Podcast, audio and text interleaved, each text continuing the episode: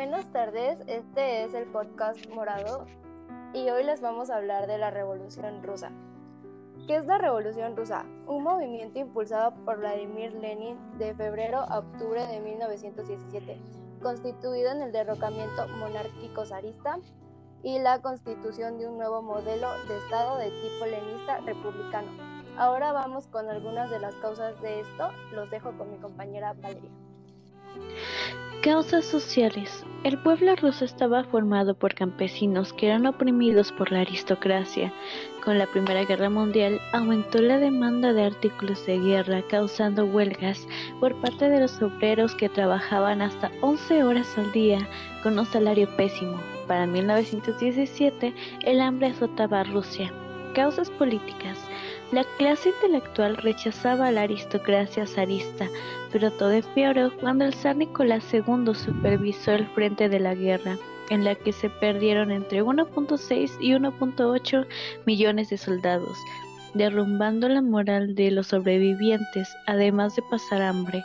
En 1916, la Cámara Baja del Parlamento ruso dio una advertencia al zar diciendo que si no se ponía en marcha reformas constitucionales, se vendría el desastre.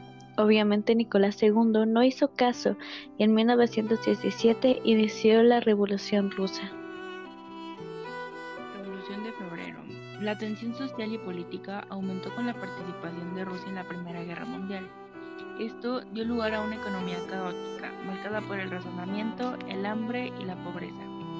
La recluta de campesinos para la guerra dejó al sector agrícola sin mano de obra para trabajar las tierras, dejando a este sin abastecimiento. El zar Nicolás II se oponía cualquier tipo de reforma, por lo que todas las decisiones estaban en sus manos. La burguesía liberal reclamaba el establecimiento de un sistema parlamentario, mientras que los campesinos solo pedían pan, paz y tierra, pero la monarquía rusa seguía totalmente inmóvil. El 23 de febrero de 1917, en San Petersburgo, el pueblo salió a las calles demandando alimentos y la salida de Rusia de la guerra. Más tarde, unieron a esta huelga el sistema de obreros. Pero tanto era su disgusto que el 26 de febrero comenzaron los primeros motines del ejército. Con todo el pueblo contra el zar, Nicolás II no tuvo más alternativa que abdicar el 1 de marzo. Así, un gobierno provisional encabezado por Georgy Lvov terminó tomando el país. De este modo, quedaba formado un ejecutivo caracterizado por la moderación, en el que se incluían los liberales socialistas mencheviques.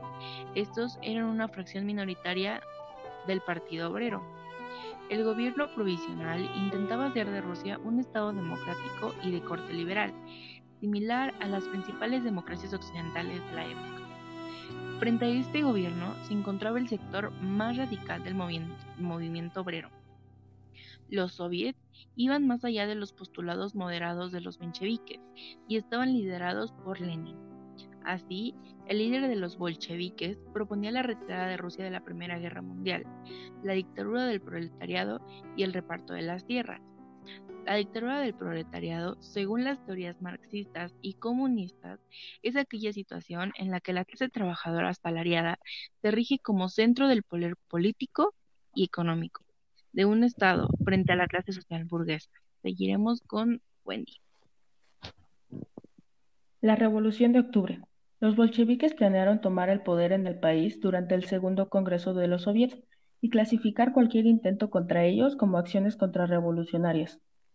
El Comité Militar Revolucionario de Petrogrado estaba controlado por los bolcheviques y estableció su control total sobre las tropas, por lo que monopolizó el gobierno interino en poco tiempo y prohibió oficialmente el régimen unas semanas después.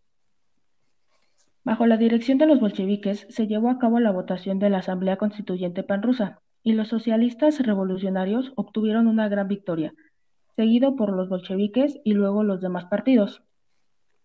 Renuentes a entregar el poder a la Asamblea Constituyente, que Lenin consideraba menos democrática que los soviets, los bolcheviques iniciaron una, una campaña alegando que la suya era una democracia superior, y a través de una serie de enfrentamientos encendieron la mecha de la guerra civil venidera.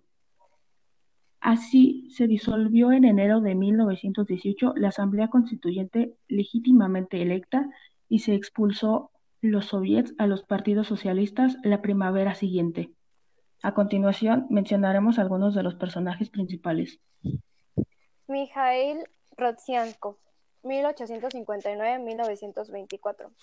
Uno de los políticos clave de la Revolución de Febrero de 1917. Intentó negociar una transición pacífica entre las partes sin éxito. Fue electo diputado en la Tercera Duma Estatal de Rusia y representó en los eventos posteriores a la derecha política rusa, favorable a la política de los soviets, y a un gobierno de transición socialista burgués en 1920. Emergió a Yugoslavia, donde falleció cuatro años después.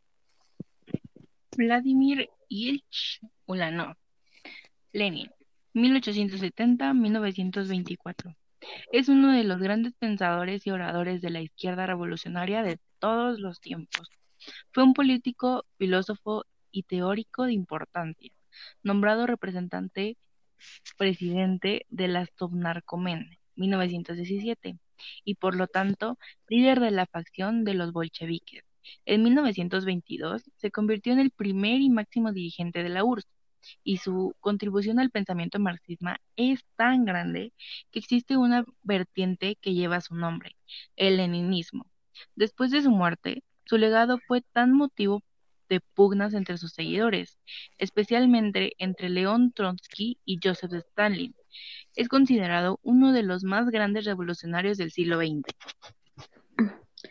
León Trotsky 1879-1940 fue una de las piezas claves en la Revolución rusa.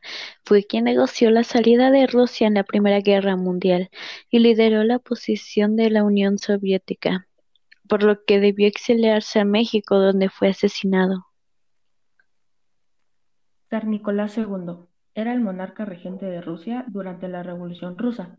Había ascendido al trono tras la muerte de su padre en 1894 y gobernó hasta su deposición en 1917, siendo apodado por sus críticos como Nicolás el Sangriento, debido a la brutal represión vivida durante su gobierno.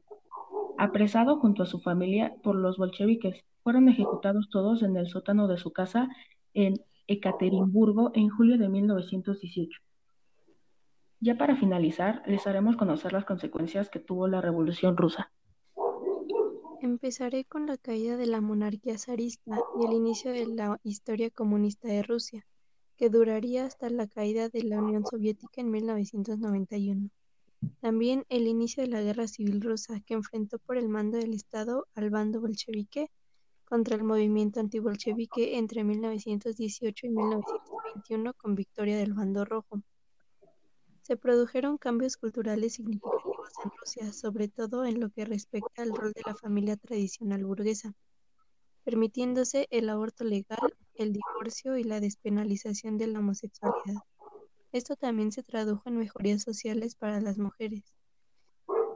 Transformación de las viejas estructuras feudales heredadas de la Rusia zarista, lo cual un lento proceso de modernización que inicialmente sometió a poblaciones enteras a la hambruna, resultando en millones de muertes, especialmente en los años 1932 y 1933, cuando se produjo el Lodomodor ucraniano. Y por último, el surgimiento del Estado policial leninista que inspiraría a la venidera Unión Soviética.